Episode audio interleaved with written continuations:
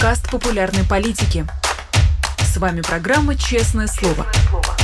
Здесь мы говорим о самом главном – Всем здравствуйте, вы смотрите канал «Популярная политика». Это программа «Честное слово». Сегодняшний выпуск проведу я, Александр Макашенец. Еще раз всем здравствуйте, друзья. Не забудьте поставить лайки, а также не забудьте, если смотрите в прямом эфире, что у нас есть чат, в котором можно задавать вопросы для нашего сегодняшнего гостя. А также есть форма суперчата, с помощью которой можно задавать платные вопросы. Их я обязательно адресую нашему сегодняшнему гостю. Это Станислав Белковский, политолог. Станислав Александрович, здравствуйте. Здравствуйте. Я, наверное, поясню для наших зрителей, что мы в течение сегодняшнего выпуска поговорим про большое количество тем. А, начнем с российских тем, а дальше уже перейдем к внешней политике, чуть ее тоже обсудим. Поэтому, друзья, обратите внимание на тайм-коды, там можете выбрать а, вопросы, которые особенно вас интересуют в том числе. Ну вот хочу я начать с темы, связанной с родственниками и женами мобилизованных. Это тема, которую последнюю неделю особенно активно мы, в частности, на канале обсуждаем.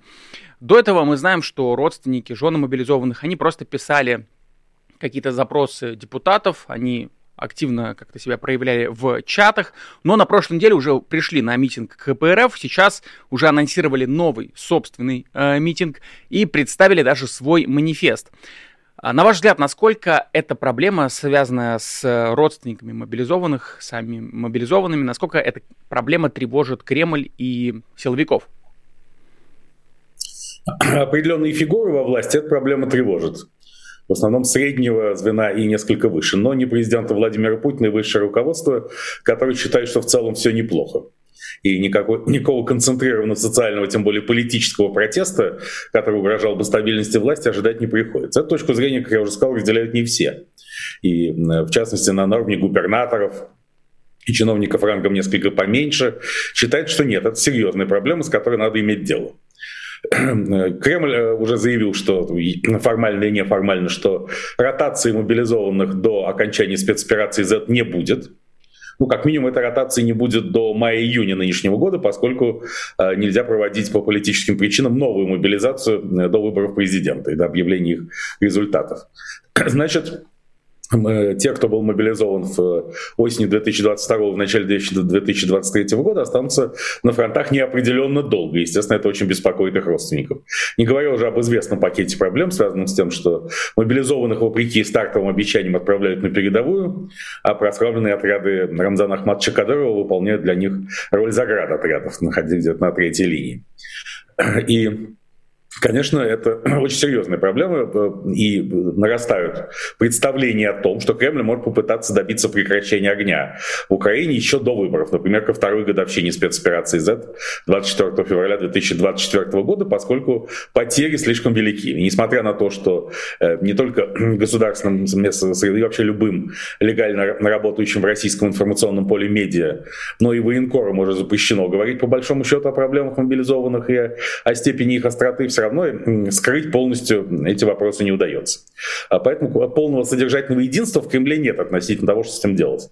Одни считают, что нужно прекращение огня в феврале и после чего э, сказать, ротация мобилизованных. Ну, естественно, фронта не могут быть оголены, особенно на период выборов президента, поэтому эта ротация в любом случае произойдет не раньше мая. Другие считают, и к последней точке зрения склоняется, насколько может судить Владимир Путин, что несмотря на... что это все некая совокупность небольших эксцессов, которые никак не угрожают проводимым политической и военной линиям.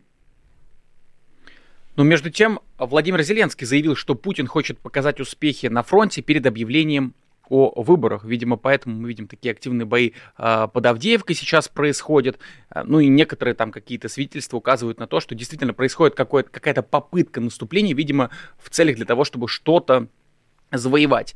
И в таком случае, правильно я понимаю, что возвращать мобилизованных сейчас или вообще задумываться об этой проблеме, это абсолютно противоположная цели Владимира Путина э, идея? Разумеется, так Путин этого не скрывает. Он говорит, что ну, то есть объявлено не его устами, но э, устами нескольких его формальных и неформальных представителей, что ротации мобилизованных не будет до самого окончания спецоперации. А поскольку цели спецоперации по-прежнему весьма размыты и сроки ее завершения не ясны, то это до морковки на заговне, это неизвестно сколько. И сколько, сколько мобилизованных уцелеет к моменту окончания спецоперации. Это говорит лишь о том, что нельзя проводить новую мобилизацию, поскольку первая была очень непопулярной. И нужно рассчитывать на уже мобилизованных, а также и контрактников-добровольцев. Да, очень важно показать для РФ войск очень важно показать успехи на фронте прямо сейчас. И не вообще, а именно таки в Авдеевке, которая должна затмить славу Бахмута.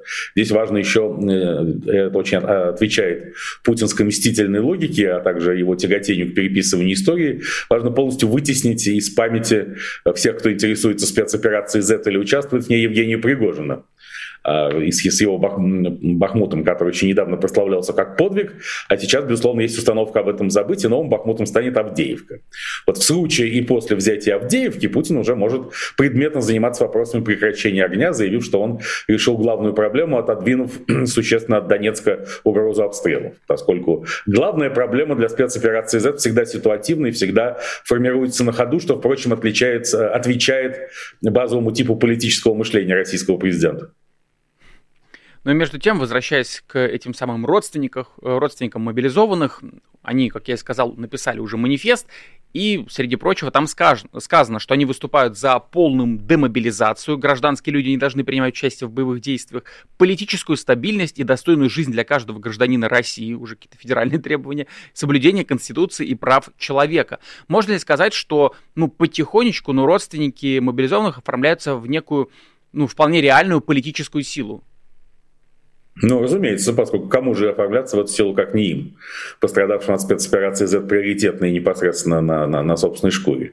Другое дело, что Кремль применит в борьбе с этой нарождающейся политической силой свою излюбленную тактику точечных репрессий. То есть, безусловно, в ближайшее время будет возбуждено несколько уголовных дел по дискредитации армии. Кто-то из наиболее активных представителей этого сообщества отправится в тюрьму.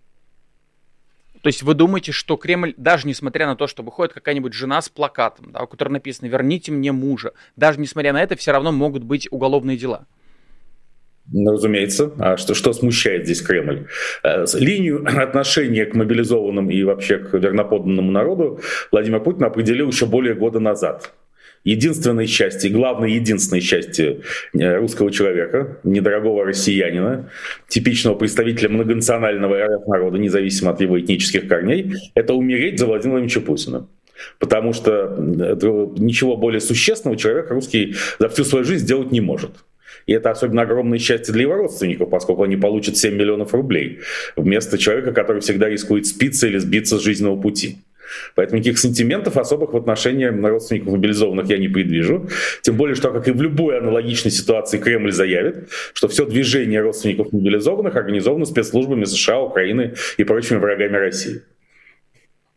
Ну вот вы, в частности, об этом сказали. Я слышу комментарии многих э, других экспертов, политологов, что как раз проблема с родственниками мобилизованных одна из самых неприятных, э, в том числе, и которую не любят обсуждать и поднимать, потому что для того, чтобы ее решить, нужно знать ответ на вопрос, когда закончится война, какие цели спецоперации, будет ли вторая волна мобилизации, об этом, как вы уже упомянули, говорить не любят и вообще не хотят об этом вспоминать. В таком случае, если вот исходить из этих критериев, какие темы еще болезненны для Путина, для Кремля, для, не знаю, для Сергея Кириенко? Э, вы, пожалуй, определили исчерпывающий набор болезненных тем, поскольку Кремль не испытывает проблем с э, президентскими выборами нынешнего года. По смыслу это не демократические выборы, когда выбирается один из э, нескольких кандидатов, может выбрать одного из нескольких кандидатов в президента, это референдум о легитимности существующей власти, которая де-факто является абсолютной монархией. Именно поэтому складывается парадоксальная и даже шизофреническая ситуация, когда одни и те же люди могут жестко критиковать политику Путина, назначенных им чиновников, последствия этой политики, и вместе голосовать за Путина. Потому что вопрос не стоит о том, хорош Путин или плох в тех или иных решениях и проявлениях. Вопрос стоит, легитимен ли он как абсолютный монарх. А значительная часть РФ населения так считает. И поэтому Кремль э, полагает, что ему без, без проблем, в том числе с масштабным использованием административного ресурса, еще более масштабным, чем прежде, удастся добиться желаемого и ожидаемого результата, а именно э, более 80% голосов за Путина, поскольку психологически важно перейти отметку 80%. На выборах 2018 года, как мы помним, Путин получил 76,5%, и для Кремля важно показать, что спецоперация Z и вообще поворот страны, резкий разворот в сторону э, полноценного и полноформатного тоталитаризма, это то, что народу и надо, то, что пользуется нарастающим одобрением, что это решение проблем, а не их создание. Ну и между тем мы знаем, как российская пропаганда любит как раз, когда имеется какая-то серьезная проблема, они любят говорить как раз о какой-то другой, создавать какой-то выдуманный инфоповод или какую-то выдуманную повестку, которую затем обсуждают. Ну вот часто долгое время это была вот вся эта история с трансгендерами, с ЛГБТ и так далее.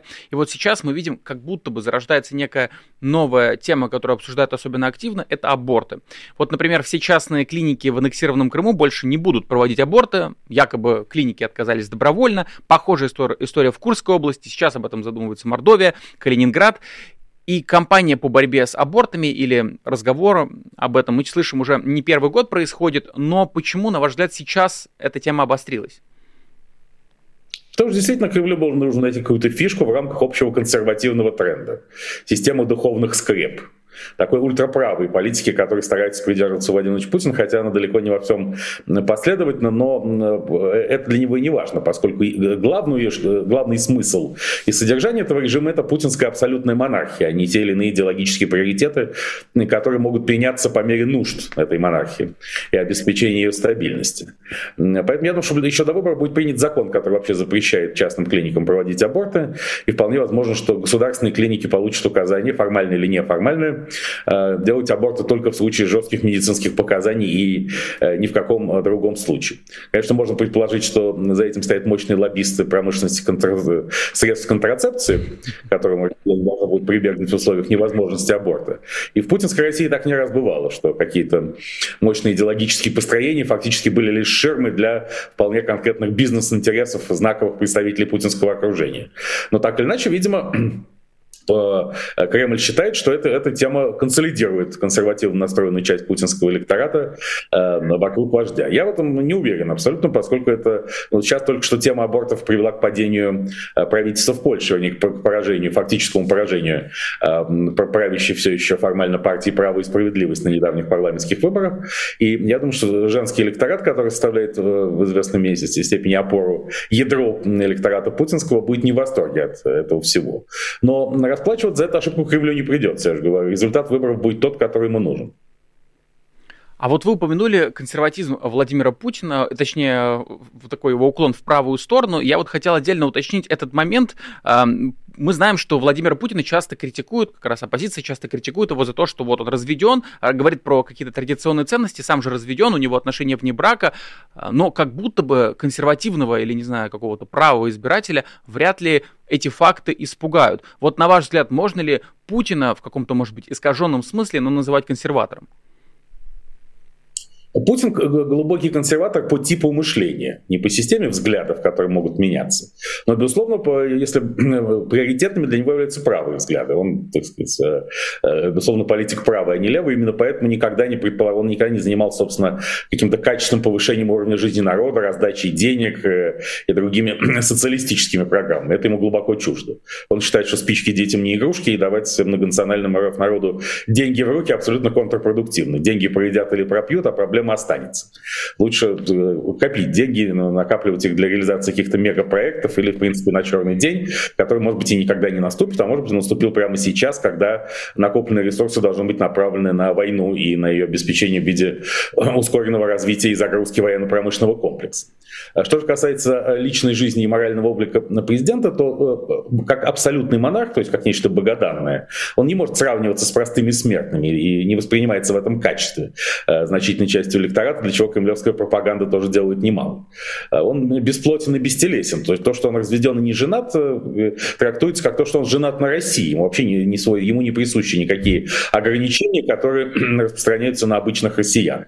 Кроме того, в России так принято на протяжении столетий что тот моральный кодекс, который элиты пытаются навязать народу, к ним самим не имеет никакого отношения. Что позволено Юпитеру, то не позволено быку. И в этом смысле путинское правление не, не сильно отличается от, многих его, от правления многих его предшественников.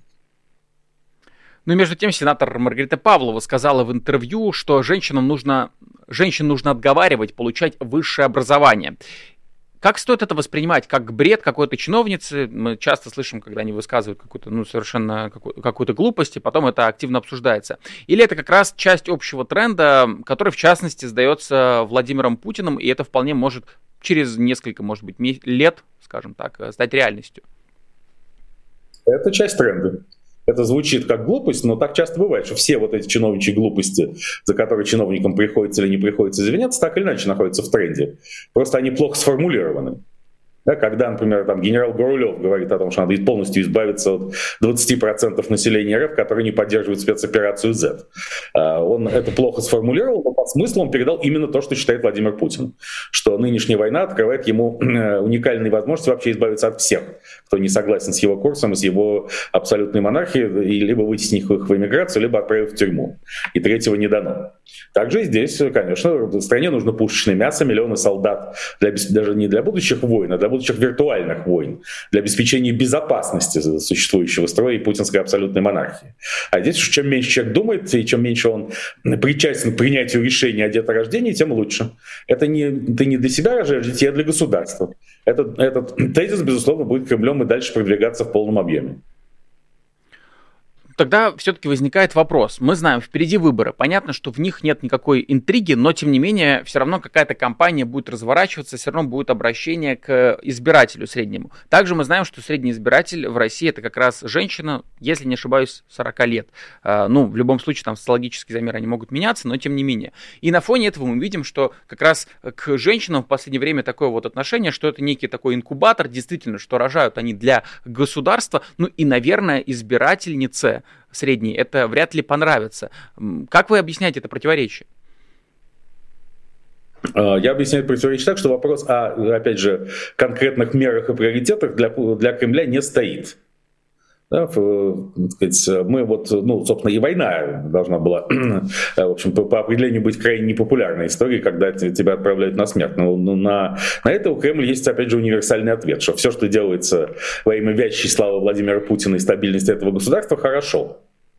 Поэтому, да, пусть тебя лишают права на аборт, но благодаря этому Российскую Россию удастся спасти от неминуемого нападения США с целью уничтожить и расчленить нашу страну. Поэтому не надо мелочиться так сказать, если тебе суждено объединить благодаря этому тоже, хотя э, многие сейчас э, очень рады тому, что э, война способствует развитию депрессивных регионов, еще недавно депрессивных, в которых в экономике которых значительную роль играет военно-промышленный комплекс. И вот недавно он стоял, сейчас предприятия работают в три смены, люди получают гораздо больше денег, чем нужно. А уж импортозамещение, вернее, западные санкции, которые лишили Россию очень значительной части товаров и технологий Запада, вообще приведут к невидному экономическому расцвету, поскольку будет востребован любой любой человек, который что-то умеет делать на РФ-территории. Ибо э, импортозамещение становится приоритетнейшей задачей, точнее, технологический суверенитет, как это назвал Дмитрий Анатольевич Медведев. Но все это подчинено мегаидее, сверхидее. Э, спасения государства и абсолютной монархии Путина как единственному залогу этого спасения. Поэтому дальше на следующем уровне э, рассуждать уже не требуется. И если Кремль перед выборами поймет, что его антиабортная кампания несколько зашла не туда и э, контрпродуктивно скорее, чем позволяет решать задачу, ну он ее свернет, ничего страшного.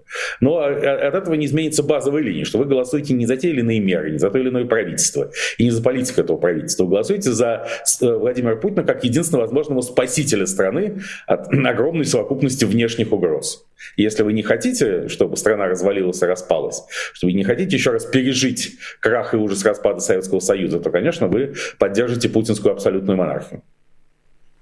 Ну и хочу переключ- переключиться на международную повестку. Одна из новостей. Очередная сессия ОДКБ, которая пройдет на следующей неделе, будет проходить без Армении. Так, премьер-министр а, Армении Никол Пашинян не приедет в Минск на сессию, о чем сообщил не Владимиру Путину, не Дмитрию Пескову, а Лукашенко. Насколько вообще ОДКБ а, важная структура для Владимира Путина, и можно ли назвать это, ну, если не болезненной подщечиной, то, не знаю, тычком в символическом плане ОДКБ важная для Владимира Путина структура, поскольку вот события в Казахстане в январе 2022 года, когда пятитысячный контингент ОДКБ вроде как спас президента страны Касым Жомарта Такаева от мятежа, на самом деле нет, поскольку все силовые задачи тогда решались казахстанскими же военнослужащими, а контингент ОДКБ использовался только для охраны административных зданий и офисов спецслужб.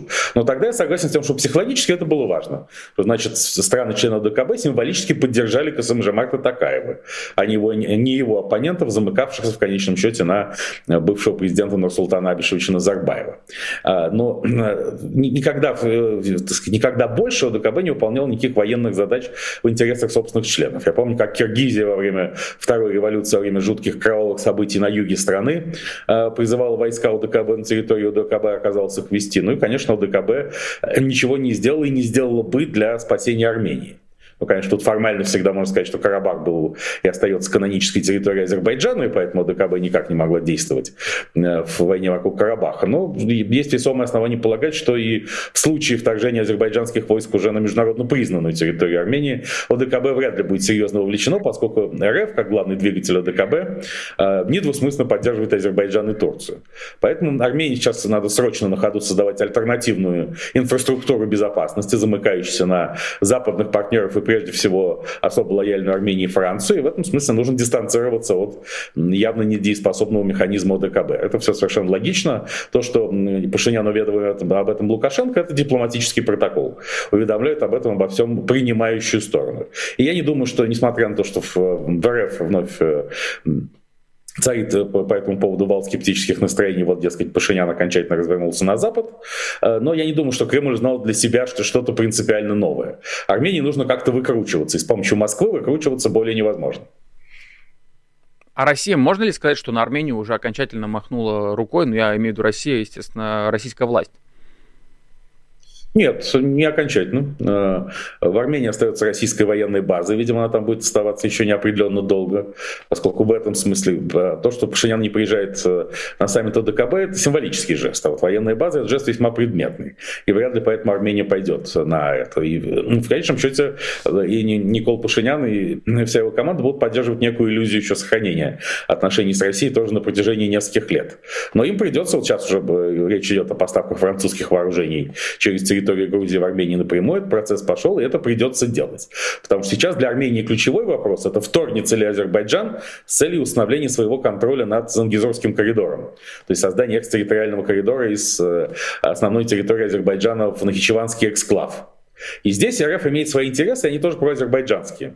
Потому что неожиданно РФ вспомнила на прошлой неделе, э, в том числе и устами спикера МИДа Марии Захаровой, э, что в соответствии с э, соглашением, подписанным в конце 2020 года, когда значит, остановилась тогда война в Карабахе на определенном этапе неполного разгрома Армении, этот разгром был довершен уже только в этом году, Значит, должен быть создан коридор через территорию Армении, который будет охранять ФСБ РФ ни много ни мало. То есть, иными словами, некая экстерриториальная сущность под контролем российских спецслужб, что позволит заниматься контрабандой в любых масштабах, в том числе и в особо интересных ныне для Кремля военно-промышленных вопросах.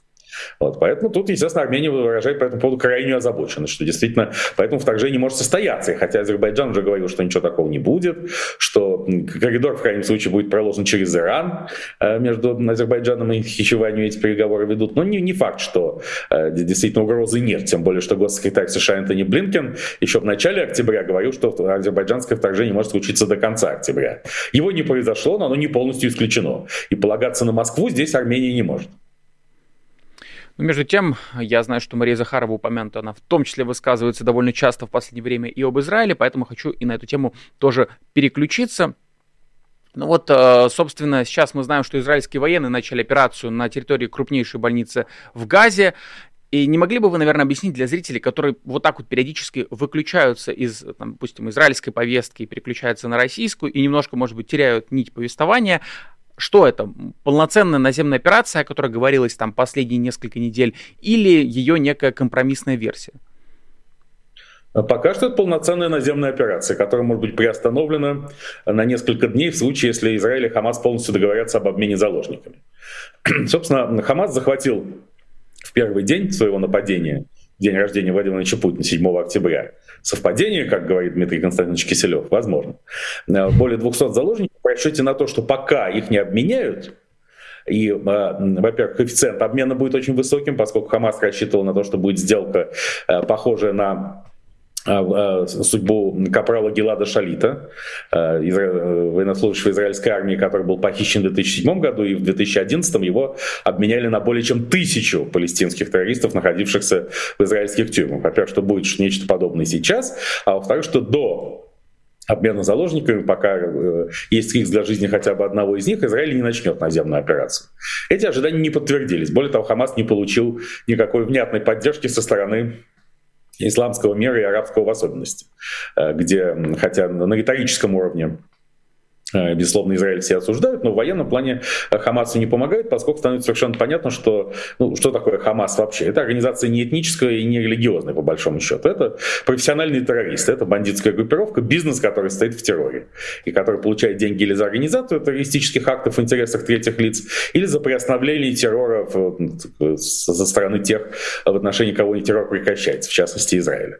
И в нынешней ситуации исламский мир не очень заинтересован в торжестве и победе Хамаса безусловно. Поэтому Хамас просчитался на, на стартовой стадии планирования и столкнулся с полномасштабной наземной операцией, тем больше больница Шифа, о которой идет речь, она построена израильтянами в 80-е годы 20 века, они прекрасно знают, как она устроена, и сами они строили эти бунк, подземные бункеры в этой больнице, которые тогда еще, когда сектор газа до одностороннего размежевания и вывода израильских войск в 2005 году находился под израильским контролем, эм, там готовились к войне с Египтом или с кем-то еще за этот сектор газа. Вот для чего эти бункеры были нужны.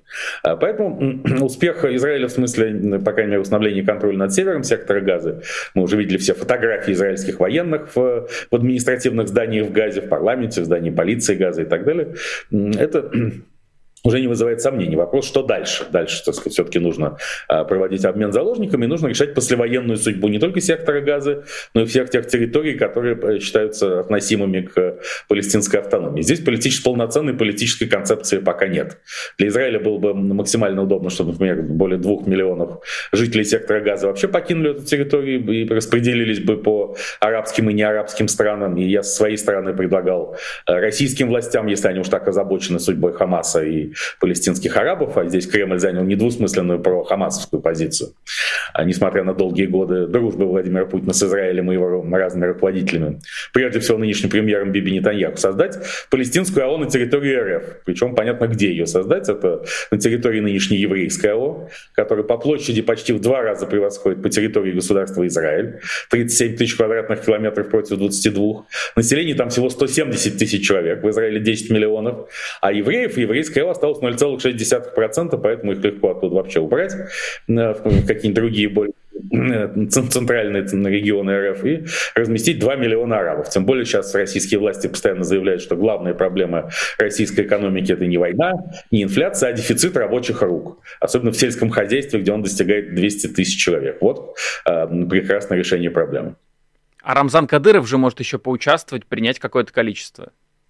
Да, причем я считаю, что как раз э, новоявленный герой всех мусульман, э, честь и гордость э, Российского Кавказа и Российской Федерации в целом, начальник охраны Ахмад Рамзанович Кадырова, Адам Рамзанович Кадыров, мог возглавить палестинскую Простите, простите, я просто рассмеялся в связи с тем, что действительно уже же человек э, и, и проход у нас есть Адам Кадыров, который может в том числе... А еще есть Дагестан, где люди, в общем, бунтовали активно. Тоже есть регион, который готов палестинцев принять. Э, хорошо, тогда я хотел... В населении и так все хорошо. А там как раз на Дальнем Востоке огромные необжитые территории, где просто, я думаю, палестинским арабам будут рады и счастливы. Тем более они будут сдерживать китайскую экспансию. И да, есть программа «Дальневосточный гектар», как мы помним, то есть еще и, и земли получит, действительно. А, между тем, вот возвращаясь к теме, связанной с этой войной, есть некое ощущение, во всяком случае, я опираюсь на свое ощущение, что в медийном смысле за последние несколько недель а, не у Хамаса, но, наверное, в целом у Палестины а, возникло некое преимущество над Израилем, если вот посмотреть на большое количество митингов, людей, которые поддерживали по всей Европе и так далее. На ваш взгляд, это, там, не знаю, эффект конкретно моего и там других людей информационного пузыря, или действительно так и есть? Отчасти так и есть. Особенно это произошло в первые недели войны, когда а, палестинцы очень упирали на... Ну, не палестинцы, а Хамас упирал на то, что э, Израиль э, ведет войну с мирным населением, и так количество, там погибло более 12 тысяч жителей сектора газа и так далее. Но при этом Хамас э, фактически использовал население в качестве живого щита. Не случайно, собственно, почему именно в больницах и в детских учреждениях находятся командные пункты Хамаса, в, в первую очередь в, в обсуждаемой больнице Шифа, именно для, для того, чтобы заявить, что это все война с гражданским населением.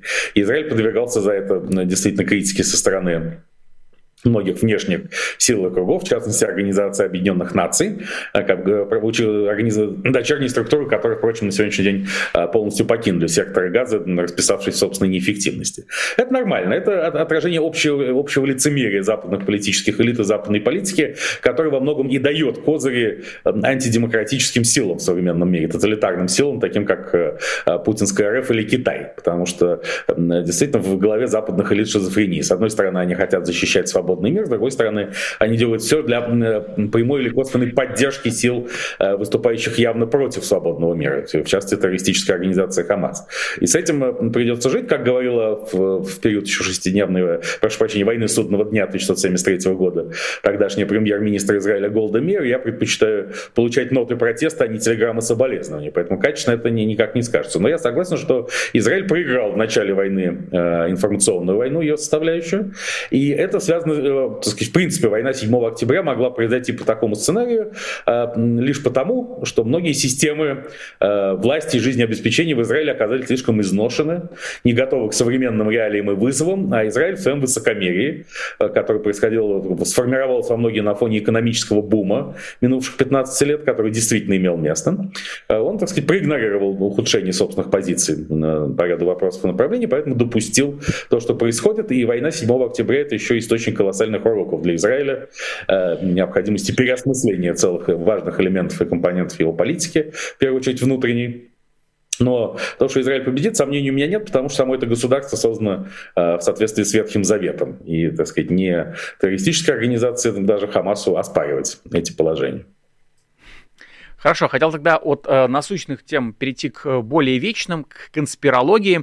И здесь хочу обратить внимание на Николая Патрушева. Так вот, секретарь Совбеза на лекции общества знания выступил с лекцией, довольно любопытной. Ему на фон вывели карту России, на которой нет оккупированных территорий, а это, на секундочку, уголовная статья. Сам же он по традиции, конечно, озвучил фейковые цитаты Сороса, Олбрайт и так далее. Ну, к этому мы привыкли. А слайды, сопровождавшие его речь, были взяты из паблика Нот. Я хотел бы, чтобы вы для, может быть, наших более молодых зрителей, которые часто слышат фамилию Патрушев, не очень понимают, чем занимается этот человек, кроме того, как вот какие-то очень странные речи толкает, как бы вы описали э, его как политика и кто он сейчас для Владимира Путина?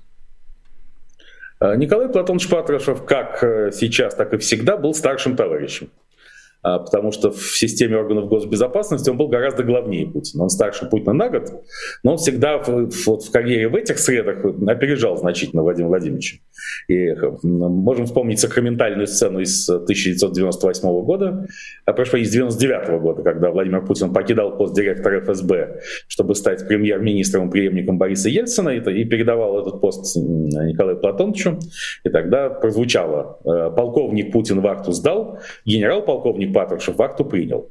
Патрушев всегда был главнее Путина в, этой в этой системе. И поэтому его точка зрения, его позиции для Путина были всегда важны. Он в некоторой степени психологический отец а, Владимира Владимировича. Он всегда придерживался таких в общем, взглядов, которые излагались на этой лекции. Также он, как и всякий влиятельный представитель путинского окружения, а, олицетворяет определенные бизнес-интересы. В первую очередь интерес связанный с сельским хозяйством, не случайно, и продовольствием, не случайно его сын Дмитрий Николаевич Патрушев, министр сельского хозяйства и э, человек весьма влиятельный, поскольку для Путина вообще очень важно автономное развитие сельского хозяйства, не зависящее от, э, никак от недружественных стран, то Путин считает деятельность клана Патрушев на этом направлении весьма успешной. Но в то же время я бы и не стал преувеличивать Патрушева. Таких фигур влияния, как он, еще есть немало в окружении Путина. Это и Ковальчуки, и Ротенберги, и Тимченко, и, в конце концов, Роман Абрамович с семьей Бориса Ельцина, который никуда никуда не делись. Их влияние не так велико, конечно, как там 20 с лишним лет назад, но оно сохраняется. Роман Абрамович, в частности, играет немалую роль в качестве конфиденциального переговорщика по поводу прекращения огня в Украине. Поэтому у Патрушева есть аппаратный оппонент, который хотят его преувеличить несколько и тем самым подставить Путиным. Это уже совершенно стандартная технология межклановой борьбы в путинском окружении. И, кстати, если говорить о том, э, кто выступает за прекращение огня в путинском окружении, а кто нет, то Патрушев скорее тот, кто поддерживает эту теорию о том, что ну, уже к лету 2024 года Россия исчерпает возможности как воспроизводства вооружений и боеприпасов. Но мы это видим сегодня актуально, потому что РФ э, э, забирает обратно, отзывает у ряда стран вооружений и боеприпасы, ранее им поставленные, от Бразилии до Пакистана и Египта. И она же сокращает оружейный экспорт, и, опять же, оружие, предназначавшееся ранее для Индии и Армении, направляет на украинские фронта. Так и в смысле потерь человеческих жертв, которые достигнут определенного критического предела, после которого игнорировать эту проблему Кремль не сможет. То есть Патрушев не ястреб войны? Нет, никогда им не был. И можете даже вспомнить, что во время заседания Совета Безопасности, того самого расширенного, когда Путин де-факто объявлял о начале полномасштабной агрессии против Украины, а, Патрушев был единственным, кто предлагал отложить решение на три дня и позвонить Байдену, Джозефу Байдену. Любопытно, любопытно. Просто обычно, когда нет, вспоминают... Нет, Патрушев, безусловно, является ястребом войны, в том смысле, что он, а, безусловно, а, одна из фигур, олицетворяющих а, саму идеологию и стратегию Четвертой мировой войны, выхода РФ из американо-центричного мира. И здесь он ничем не отличается от других стержневых фигур путинского окружения. Но применительно именно к украинской войне он скорее принадлежит к тем, кто считает прекращение огня правильным для РФ сценарием в краткосрочной, уже в краткосрочной перспективе. Уточню, почему вообще задал вопрос про Патрушева. Дело в том, что в уголках интернета, где особенно интересуются конспирологией, где Владимир Путин умер, а Пригожин жив, власть захватил именно Патрушев. И вот тут я хотел как бы какое-то рациональное зерно как раз выхватить из, э, из, этого, э, из, из этой конспирологии. Насколько, на ваш взгляд, э, серьезен сейчас политический вес Патрушева, и может ли он быть там первым человеком в списке, который способен заменить Путина, в случае чего? Нет, разумеется, не, он не первый человек в списке, кто мог бы заменить Путина, а, поскольку существует Конституция, если с Путиным официально что-то случается, то а, исполняющим обязанности президента остается действующий премьер в данном случае Михаил Владимирович Мишустин, который сам по себе компромиссная фигура между многими кланами в путинском окружении, включая, не будем еще сбрасывать со счетов почему-то вдруг не упомянутого мною по ошибке несколько минут назад Игоря Ивановича Сечина, глава Роснефти, который просто очень мало появляется в публичном пространстве в последнее время, поэтому о нем многие забывают, но он никуда не делся, и наряду с, вот, с уже перечисленными э, людьми от Ковальчуков до Абрамовича остается весьма важным субъектом влияния. Э, поэтому Мишустин многих устраивает как раз, но ясно, что никакой человек на месте а, президента РФ после Путина не будет Путиным. Он не будет а, концентрировать в себе такие полномочия и такой символический капитал. Поэтому так или иначе руководство после, если с Путиным что-нибудь случается, будет коллегиальным, коллективным. Как после смерти Сталина. Здесь аналогия вполне уместна. А, тем больше вот эксперты журнала Economist готовя свой номер 2000, анонсируя 2024 год, сказали, что война в Украине может продлиться еще 5 лет. Это соответствует другой важной политико-нумерологической теории, согласно которой действительно путинское правление завершится в 2028 году, потому что она состоит из четырех семилеток каждый определенно концептуально окрашенный. Вот самое мрачное семилетие, начавшееся в 2021 году, это большая война и разворот к тоталитаризму. А, поэтому если украинская война закончится, если украинская война действительно в полном объеме может закончиться не в смысле прекращения огня, перемирия и всего прочего, а финально закончится только с уходом Владимира Путина, поскольку для него эта война делает чести, доблести и геройства одна из важнейших составляющих его жизненного задания. Ну, и раз уж мы заговорили про конспирологию, вот если бы мы сейчас проводили соревнования среди чиновников российских самым конспирологическим сознанием, а какое бы место занял этот самый Патрушев, и кто бы занял, не знаю, бронзу и серебро? Я думаю, что все три первых места, а четвертое решено не присуждать, занял бы лично Владимир Владимирович Путин. По крайней мере, мы можем судить о том, насколько его сознание пронизано конспирологией по его многочисленным и часто развернутым публичным выступлениям. То есть опять победил Путин, в общем, тут, тут без интриги. Хорошо, тогда... Конкурентов, понимаете, вот сами представления о том, что кто-то там навязывает Путину определенные концепции. И если бы не силовики, Путин не пошел бы на украинскую войну. Это все полная ерунда. Вся международная и военная политика современной РФ – это, безусловно, отражение сознания Владимира Путина как и экономическая политика. Собственно, что такое системные либералы в этой власти? Безусловно, это одна из важнейших опор путинского режима во всем, что касается экономической политики, потому что в, это, в этом плане Путин и сам системный либерал. Он жуткий ястреб в отношении войны с США, но он не всегда таким был. Он им стал по ходу дела, когда он посчитал, что Соединенные Штаты Америки, их союзники, постоянно его обманывают, и договориться с ними невозможно. Поэтому единственный выход, э, и, конечно, они не хотят уничтожить РФ, а значит его Путина, поскольку это тождественно, как мы знаем, есть Путин, есть Россия, нет Путина, нет России. Точно так же, как они устроили арабскую весну там, в конце прошлого, первого десятилетия 21 века в странах Северной Африки и Ближнего Востока. И поэтому он э, вот, развязал войну еще в 2014 году, чтобы отделиться от американо-центричного мира. Это полностью отражение его мировоззрения, его миросозерцания. И все остальные игроки могут, все остальные люди в его команде могут играть ту или иную роль, но они не могут определять поступки и философию нынешней российской власти, даже близко в той мере, в какой это делает сам Путин. Ну и финальный вопрос, наверное, в этой теме. А вот сами эти разговоры о том, что Путин умер, на ваш взгляд, они скорее вредны или могут быть даже полезны для, не знаю, гражданского общества, для антивоенно настроенных россиян, для прекращения войны? А они вредны в том смысле, что вот мы вновь заставляем себя поверить в какую-то явную лажу. А чем эта лажа отличается от кремлевской? Ну, то есть чем она отличается от, от постановки вопроса, что война в Украине ведется для того, чтобы э, американских танков не было на Красной площади? Да ничем не отличается. То есть это такой же товар, который покупается массовым сознанием.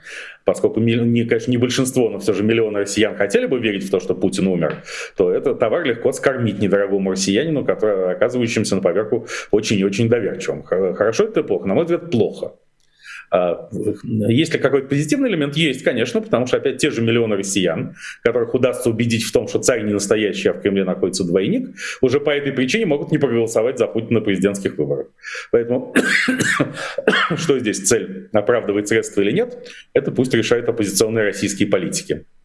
Безусловно, это можно использовать в политических целях, но опять же ценой очередной демонстрации, что многонациональный РФ народ слишком доверчив и покупает версии, не имеющие отношения к реальности, весьма легко.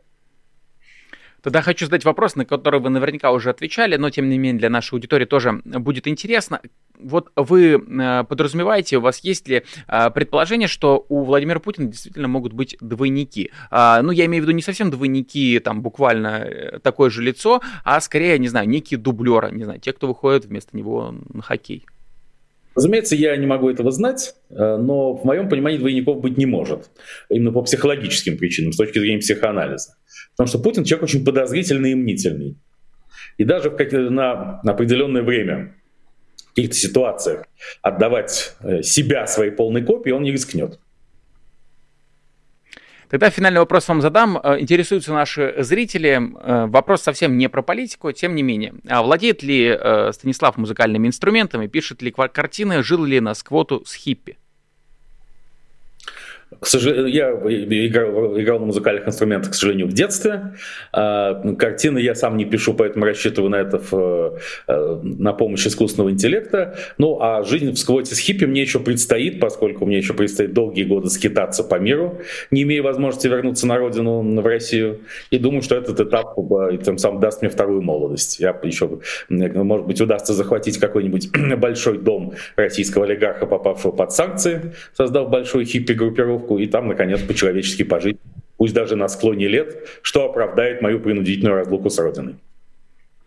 И вот еще одна новость, а, которую просят прокомментировать наши зрители. За выборы будет отвечать Андрей Ярин. А, не могли бы вы, если вам вообще что сказать об этом человеке? Андрей Ярин это, ну как, это, собственно, креатор Сергея Выделеновича Кириенко, руководитель управления э, Кремля по внутренней политике, который будет отвечать за технологическую сторону, но еще будет публичный штаб.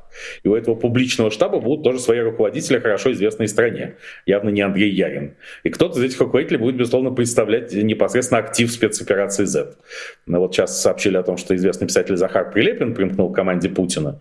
Может быть, это будет он или кто-то ему подобный. Не, не как единственное лицо, разумеется, но как какой-нибудь соруководитель, как это было и на прошлых выборах. А помните, когда-то еще руководителем публично был Никита Михалков. Вот что-нибудь такое тоже обязательно найдется, что, потому что весь иконостас публичных руководителей штаба должен показать, Путин пользуется несомненной поддержкой во всех абсолютно слоях РФного общества.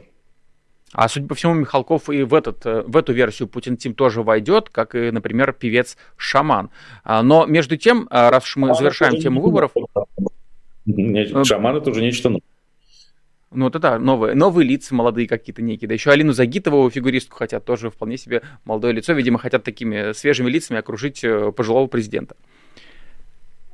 И в завершение хочу спросить вопрос про, а, про участие Миронова э, в этих... Я на секундочку даже забыл, как его зовут. По-моему, Сергей Миронов, да? А, так вот, хотел а, уточнить... Да, действительно, вот, настолько яркий политик, что даже имя вылетело из головы.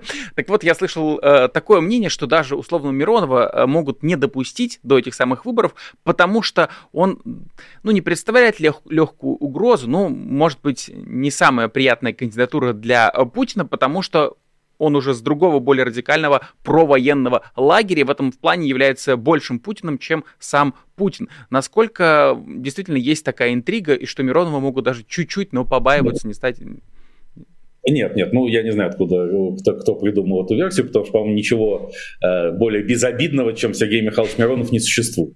Я хочу напомнить, что он стал таким ястребом-то только по должности, а в 2011-2012 годах он ходил по Государственной Думе с белой лентой, э, поддерживая протесты на Болотной площади и проспекте Сахарова, и предлагал Алексея Анатольевича Навального назначить председателем счетной палаты. Сейчас он же называет его государственным изменником, которого надо сгноить в тюрьме э, навсегда. Поэтому нет, э, никакой опасности даже теоретически от Миронова исходить не может. И «Справедливая Россия за правду», это вот партия, которую представляет и Миронов, и Прилепин, она уже решила, что она просто не будет выдвигать своего кандидата в силу полной бессмысленности этой истории и поддержит Путина. В силу чего Прилепин делегируется непосредственно в путинский штаб.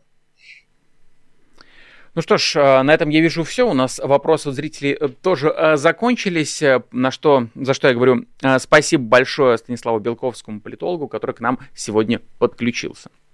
Спасибо, всем привет и до скорой встречи. До скорой встречи. Ну и в завершении я хочу обратить внимание, друзья, на то, что вы можете в ходе таких эфиров и сейчас тоже, в том числе, можете отправить в суперчат какую-нибудь гифку, можете писать вопрос, у вас есть буквально одна минута на то, чтобы какой-нибудь платный вопрос задать в конце, я на него обязательно отвечу, ну и не забывайте, что также нашим гостям можно прописывать платные вопросы, мы их будем задавать, потому что за чатом лично я и все мои коллеги следят очень и очень внимательно. И также хочу подчеркнуть, что если вам нравятся такие утренние форматы, дневные форматы, формат честного слова в целом, разговор обстоятельный со спикерами на самые разные темы, то, пожалуйста, становитесь патронами формата честное слово. Что для этого нужно сделать? перейти по QR-коду, который только что был на ваших экранах, или заглянуть в описание к видео, перейти по ссылочке, и там выбрать честное слово в качестве программы, которую вы будете поддерживать. Наш, на ваших экранах уже есть люди, которые являются патронами программы «Честное слово», за что вам, друзья, огромное-огромное спасибо. Мы очень это ценим. Это такая форма обратной связи. Не устаю я повторять из эфира в эфир. Мы понимаем, какие форматы более востребованы, какие менее востребованы. Ну и, соответственно, становиться патронами «Честного слова». На этом, пожалуй, все. Следите дальше за нашими эфирами. Будет сегодня насыщенный день, я надеюсь. Ну и с вами был Александр Макашенец. Увидимся. Вы слушали подкаст «Популярные политики». Мы выходим на Apple Podcast, Google Podcast, Spotify и SoundCloud. А еще подписывайтесь на наш канал в YouTube.